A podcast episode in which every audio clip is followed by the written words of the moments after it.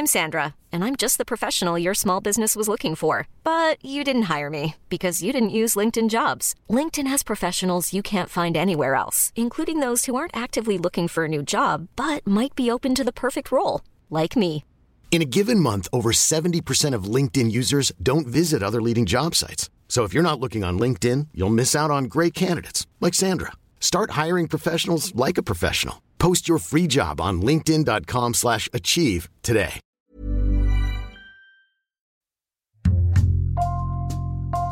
Bonjour, c'est Jules Lavie pour Code Source, le podcast d'actualité du Parisien.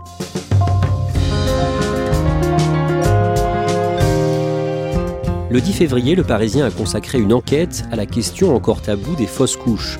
On en parle peu souvent, mais en moyenne, dans le monde, 15% des grossesses aboutissent à une fausse couche, selon une étude d'avril 2021 de la revue médicale britannique The Lancet. Et on estime qu'en France, une femme sur quatre sera concernée au moins une fois au cours de sa vie. Aujourd'hui, de nombreuses femmes veulent briser ce tabou pour ne pas se sentir isolées dans cette épreuve. Parmi elles, Diane Léonore, 36 ans. Elle témoigne dans cet épisode de Code Source au micro d'Ambre Rosala.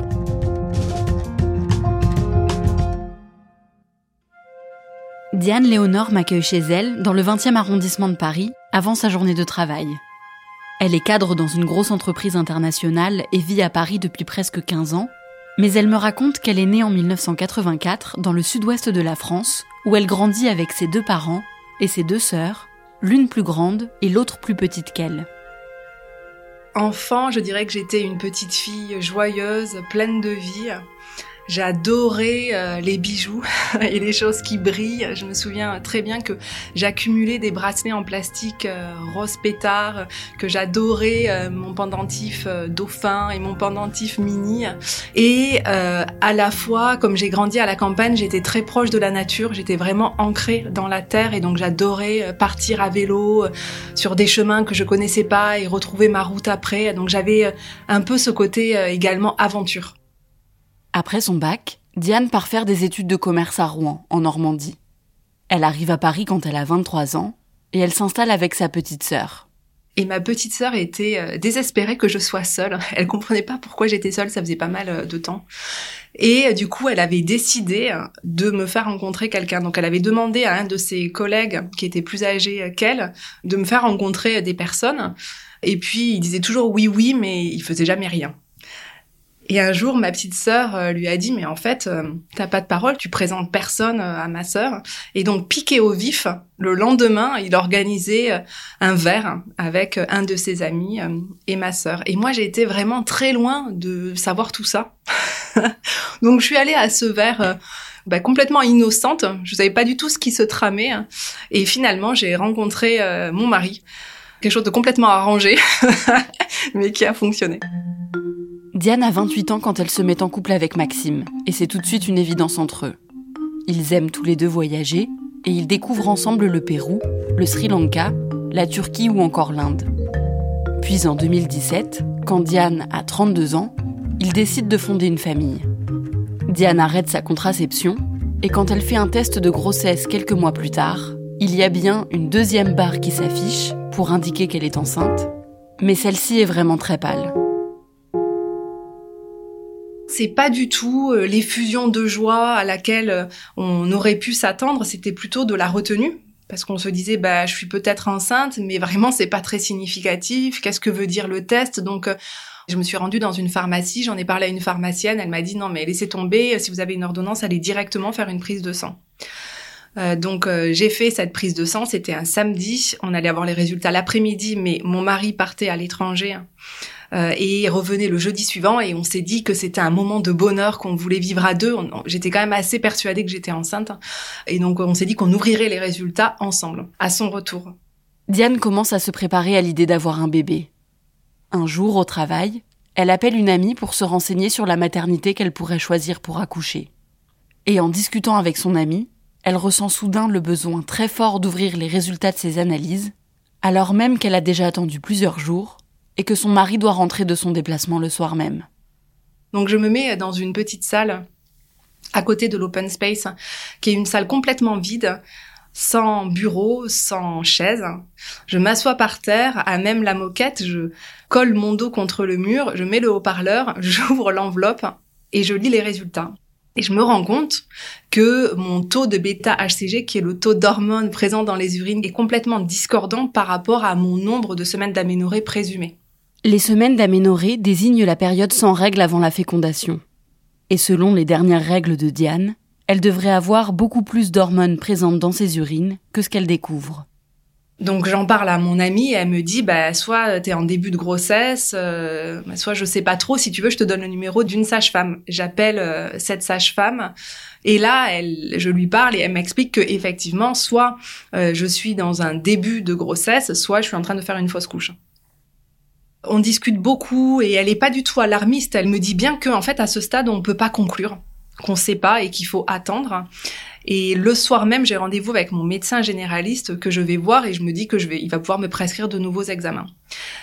Et mon médecin généraliste à ce moment-là est en vacances et c'est une remplaçante. Et quand je lui dis mon taux de bêta-HCG et mon nombre de semaines aménorées, tout de suite, elle me dit que je suis en train de faire une fausse couche, qu'il y a très peu de chances euh, que cette grossesse euh, soit évolutive. En fait, elle a tout de suite commencé à me parler de pilules abortives, de curtage, d'hôpital, d'urgence, et c'était d'une violence inouïe. Et je suis sortie de cette consultation, mais complètement sonnée, complètement sidérée, titubante, euh, en étant vraiment pas sûre de mon équilibre, et je suis rentrée chez moi vraiment en étouffant mes sanglots. Donc je suis euh, chez moi, je suis assise sur mon canapé et j'attends que mon mari rentre. Le jeudi soir, j'entends la clé euh, tourner euh, dans la serrure et la première question que mon mari me pose, c'est on ouvre les résultats?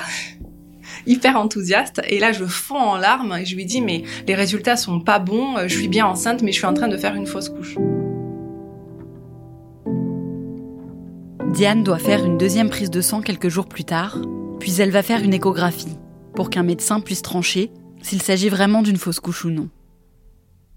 Là, il y a un médecin qui arrive un peu comme dans un coup de vent, qui se présente rapidement et qui commence à m'examiner. Et en fait, ce qu'on voit à l'échographie, c'est qu'il y a bien une grossesse, que l'utérus s'est bien épaissi pour accueillir un bébé. On voit un embryon, qu'il est bien positionné dans l'utérus et qu'en fait, tout va bien. Et il me dit c'est simplement à confronter avec un nouveau dosage de bêta-HCG et justement j'ai les résultats qui arrivent du laboratoire et qui ont bien bien augmenté. Donc en fait tout va bien. Diane est soulagée et avec son mari, ils annoncent cette grossesse à leur famille. Deux semaines après sa première échographie, Diane retourne voir le même radiologue pour une échographie de datation et il commence à l'examiner. Je vois qu'il prend des mesures. Puis tout à coup, il me dit, hum, c'est petit. Hein. C'est trop petit. Et donc je lui dis, donc ça veut dire que la grossesse n'évolue pas bien.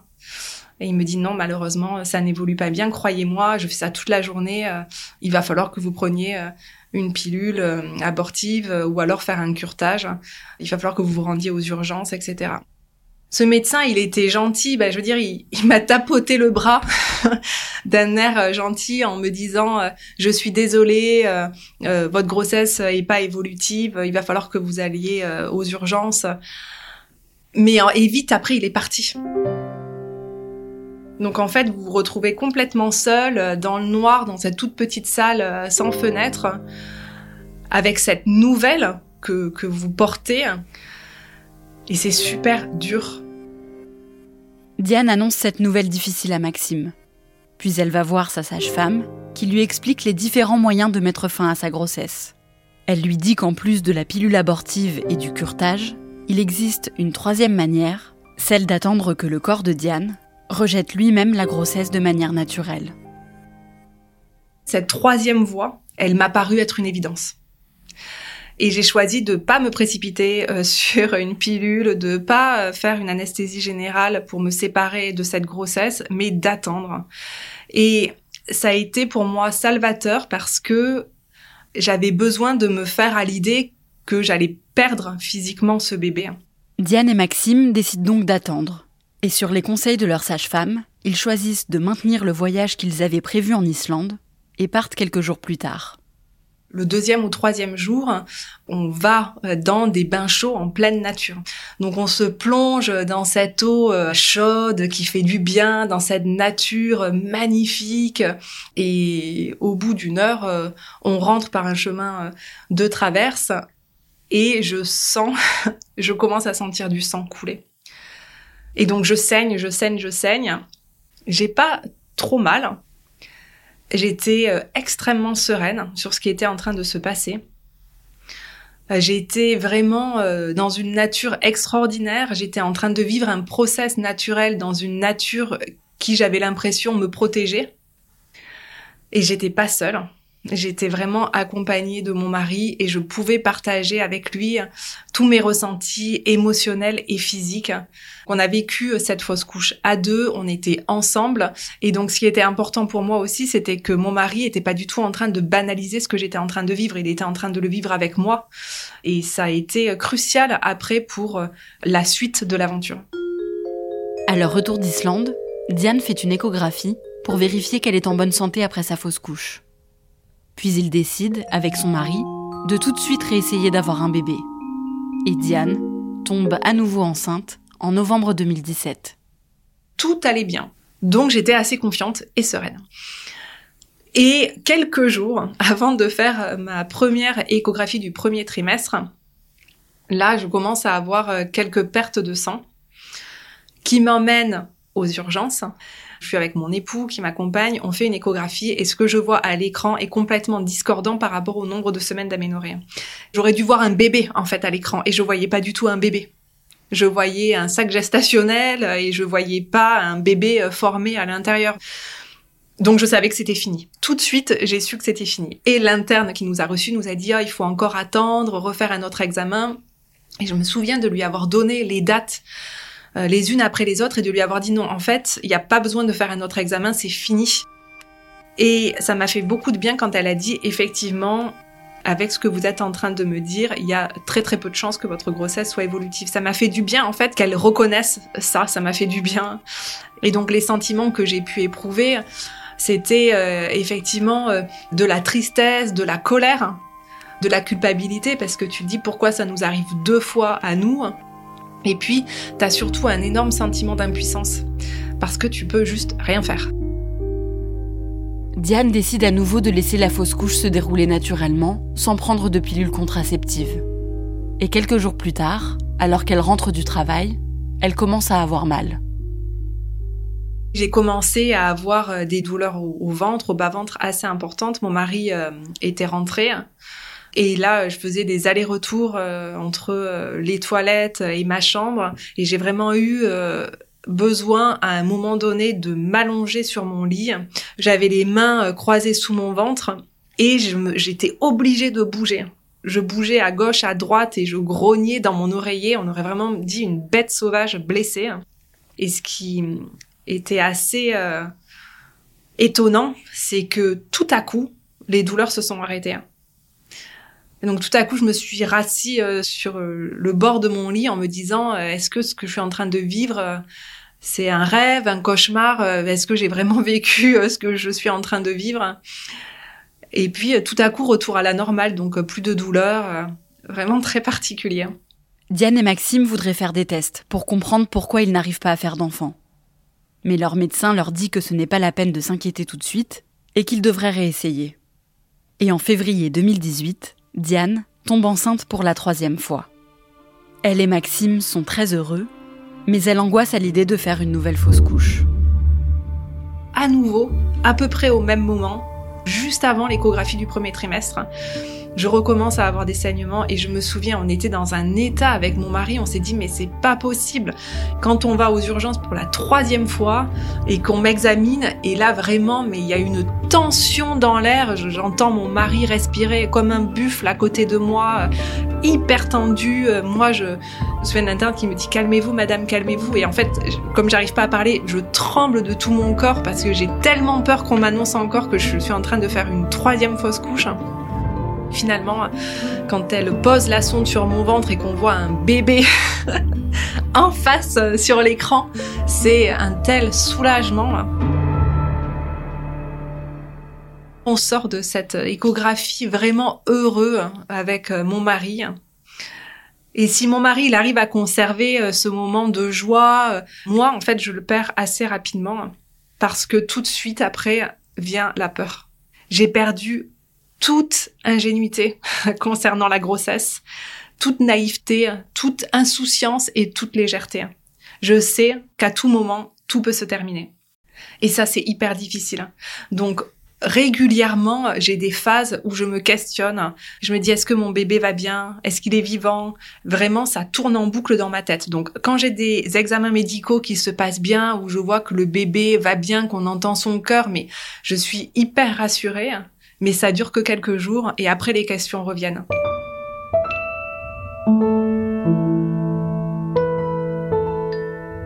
Et euh, à un moment donné, j'ai commencé euh, à sentir mon bébé bouger.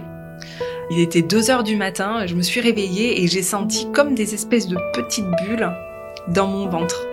Et j'ai vraiment commencé à prendre confiance en la vie de ce bébé à partir du moment où je l'ai senti bouger. Diane et Maxime apprennent qu'ils attendent une petite fille.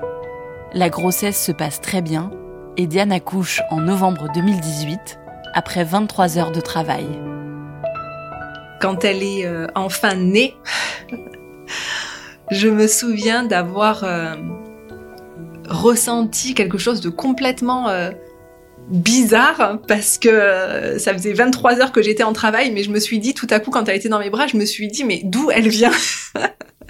Et ensuite, je me suis dit waouh, c'est absolument fascinant d'avoir mon mari et moi créé un être. J'ai trouvé ça extraordinaire. Pendant son congé maternité, Diane entame l'écriture d'un livre qui s'appelle Deux corbeaux et une cigogne et qui sort en février 2021.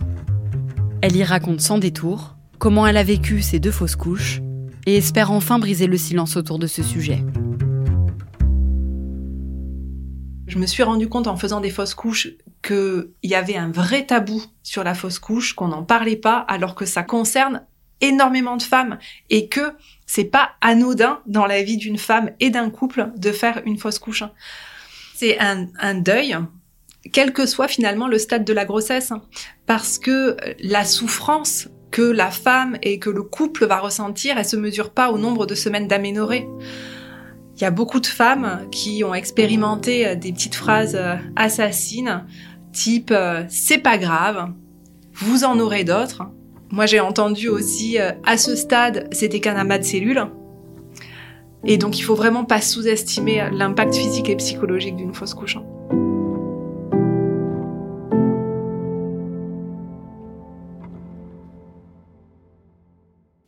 Diane a eu un autre enfant après la naissance de sa fille, un petit garçon.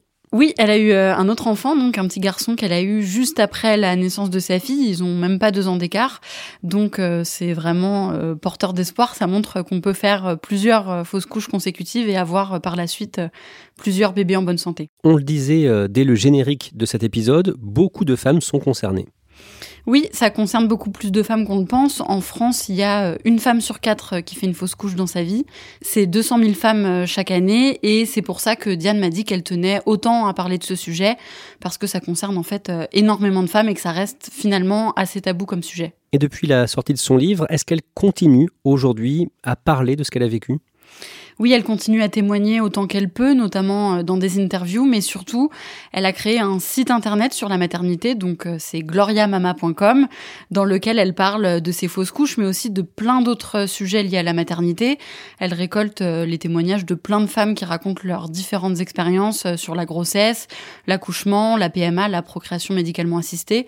Et l'idée, c'est vraiment de parler de la maternité, de parler de tout ce dont on ne parle pas forcément et de briser tous les tabous qu'il peut y avoir. Merci Ambre Rosala et merci à Elsa Marie pour l'idée de ce sujet. Cet épisode de Code Source a été produit par Clara Garnier Amourou, Thibault Lambert et Sarah Amni. Réalisation Julien Moncouquiole.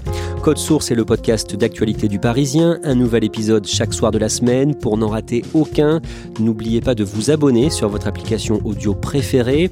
Vous pouvez nous contacter pour nous faire des retours sur Twitter at Code Source ou nous écrire directement code source at leparisien.fr.